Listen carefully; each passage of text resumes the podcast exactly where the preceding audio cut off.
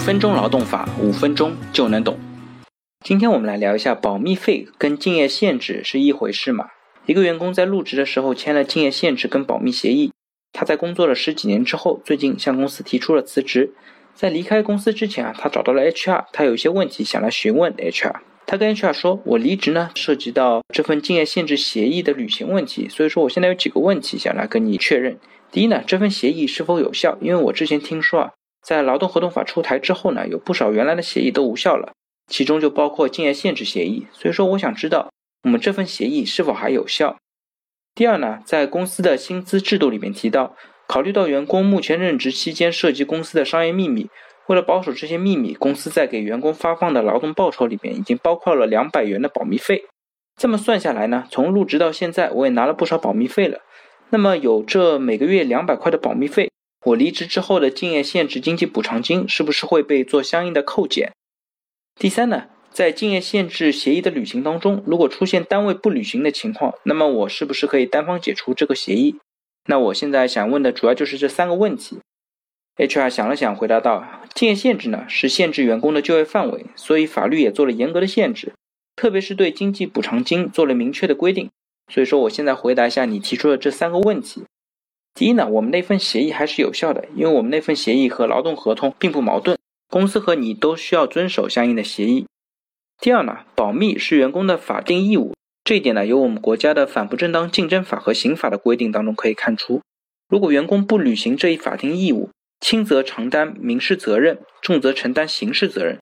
所以，对于保密呢，公司无需承担其他责任，保密费因此也就成了公司给员工的福利待遇了。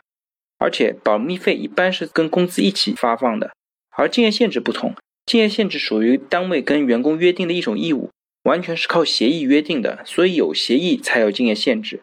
不存在没有协议的竞业限制。然后，根据这次劳动合同法的规定，竞业限制补偿金呢，必须要支付给员工。而且必须在员工离职之后按月支付，这也充分说明了保密不同于竞业限制，保密费也不能作为竞业限制补偿的一部分。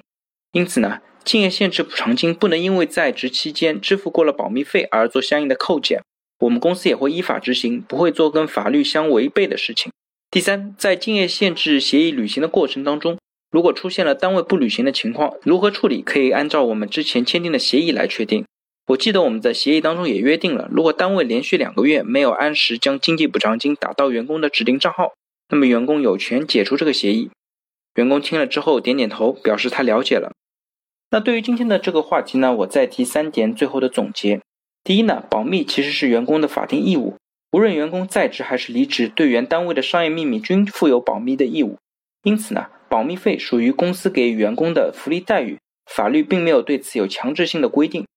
第二呢，竞业限制是劳资双方约定的员工义务，竞业限制的补偿金呢也是属于法定的，必须是在离职之后按月支付。